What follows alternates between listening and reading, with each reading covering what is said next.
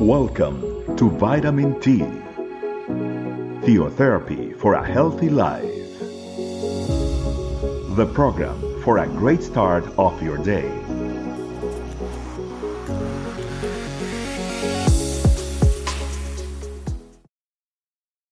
Hello, family. Welcome to Vitamin T. It is a pleasure to be here with you all.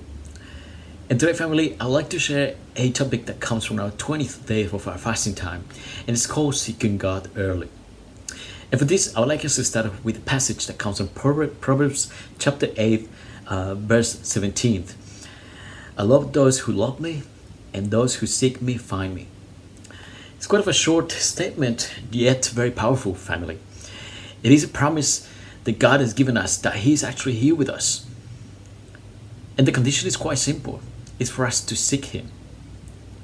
He loves those ones who seek Him, and certainly He is promising that we will find Him if we seek Him. And for this family, it's important to understand what is the most effective way to seek God.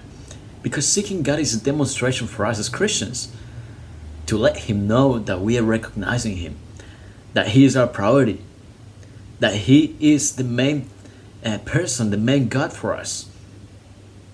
And certainly, this demonstration that we need to um, exercise in our day to day. But the best way to do it, family, is to understand that this needs to be done first thing in the morning, at the beginning of our day, early in the morning. And yes, it is a discipline that we need to develop over time because it's not easy to say, you know, we need to wake up 4 or 5 a.m. in the morning and, and seek God. It's not an easy task. Yet it is the most rewarding as it has a promise that definitely works in our lives. But why it is important to do in the morning, family? Family, every morning we are surrendering our lives and the rest of our the day ahead for us to, to God. And when we're doing that, family, we are telling God that we need His presence that we need His control and His direction throughout our day. We're telling Him that He is the main priority in our life to the point that we're seeking Him first thing in the morning because He's the first one, He's the most important in our day to day. And when we do that, family, we will see the benefits to surrendering our lives every day because we're telling the Holy Spirit, hey, here I am. Take control of my day. Take control of my family. Take control of this project that is going to uh, take place today. Take control of those discussions that I'm going to have with my family, at my job. Take control of my clients. Take control of my studies. Take control of this problem that I'm going through or that I'm facing. For I will definitely need your direction, Holy Spirit. And this is what it comes down to, family. To learn to surrender each day to God early in the morning. And I don't know about you, but I definitely struggle to wake up every morning. Yet every time that I do surrender my life to God, it definitely makes a difference in my life. And I can guarantee you that that day that you surrender your life to God, it will definitely be fruitful for you. For you will definitely see the direction of the Holy Spirit once you surrender your life and ask Him to take control of every activity activity of your day, particularly those activities that will be important to you. So, family, this promise is quite important because God is not only telling us that He loves those ones who seek Him, but also and importantly that He is there. He is there for us. Whoever seeks Him will find him. And how rewarding is that? How amazing is that, family? To be able to know for certain and experiment in our lives that we have a God that is there for us.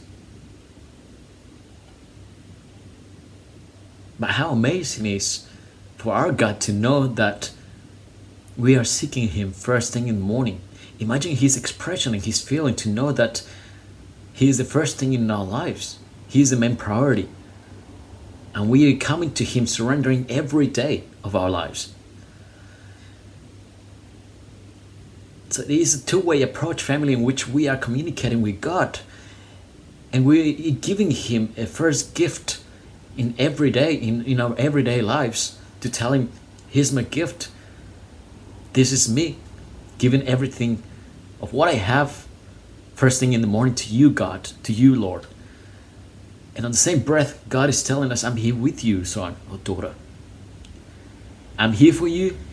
And since you are seeking me, you know that you have everything of me.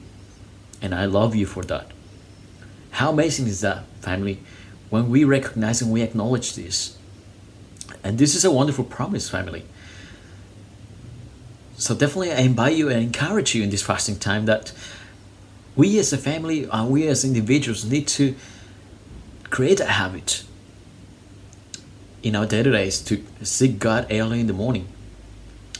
And created, creating disciplines in our lives are not easy, and they do take time because they are a process. Some people might find it easier because they um, wake up early in the morning, but sometimes for some, for some other people it might be a bit of a struggle. But that's where God will see the effort. That's where God will see what you're made of as well. And certainly, I can guarantee that it will bring a lot of fruits to your life, family. And you would see the difference of a day where you surrender your life first thing in the morning to God against those days that you wouldn't. And I can tell you from my experience that it definitely makes a difference. So, family, that's my invitation today to create that discipline in our lives. And take it in your heart and perhaps you know make that as a goal for you to uh, start exercising and creating that discipline and when in which the main goal and obje- objective of that discipline is to demonstrate god that he's your main priority every day. And every day that you wake up is an accomplishment and, and surrender your life to him and come to his presence in his secret. It is an accomplishment for you. And you will definitely see the difference. So family that is my invitation for today. And I definitely uh, encourage you to take this opportunity to tell God and, and reflect um, how much of His presence you are seeking every day.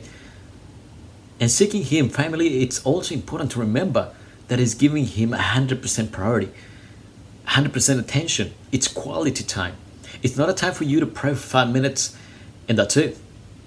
It's not a time for you to come rushed and try to go to his presence doing a hundred things at the same time perhaps you know cooking perhaps uh, watching the tv perhaps getting distracted with your messages. It is a time family that quality means full focus on the lord on that time of quality that you will spend with him. So that means that you need to completely switch off. Go to a place that is completely quiet and switch off your phone, switch off any kind of distraction that you may have, and just ensure that it is going to be about you and your father. And it is hard. I'm not gonna deny it, especially for our generation where, uh, you know, we're filled of uh, we're full of a lot of distractions in our lives. But it's definitely something that we need to work on and it will take some effort but once we create that habit it will be easier for us and it will make a huge difference in our lives. So family that's my invitation today and having said that i invite you to pray. Thank you lord for this opportunity that you have given us as a family to come here before you and understand the importance of demonstrating that you are our god first thing in the morning that you are our priority and surrendering our hearts every day first thing for we know that your promise is alive and your promise is a wonderful promise where you telling us that you loved us, telling us that we will find you if we seek you, Lord. So we, here we are, Lord, coming before you, surrendering our lives and asking for forgiveness for those times that we, we've been lazy. And we've been giving priority to our sleep, to our jobs, and to all the tasks or activities in our day to day first thing in the morning. Today we commit, Lord, to come to you every morning and surrender our days to you. Looking to come into your presence, into your secret, to understand what you have for us ahead. In each day, each purpose that you have in, in those days ahead for us. So, Lord, We pray that you allow us to become those people that come to you every morning. And we definitely acknowledge that we need your help, Holy Spirit, to create that discipline, to create that desire to come every day. So we ask, Holy Spirit, that you help us with that. Thank you, Lord, for this opportunity you have given us. I pray that you bless every heart that is listening to this message. And I pray that you make them the light on the soul wherever they go. I pray, Holy Spirit, that you give them the clarity every day on who they need to pray for, who they need to act for. So we start to create a better world for your glory, Lord. Thank you for this time that you have given us, Lord, and we have prayed in the name of Jesus. Amen. Okay, family, so I wish you all the best for the rest and the rest of the week ahead that we have with our fasting time. I know that God is doing great things in our lives and we are seeing His glory already in our lives. Um, hope to see you soon and I wish you a nice week ahead. Bye bye.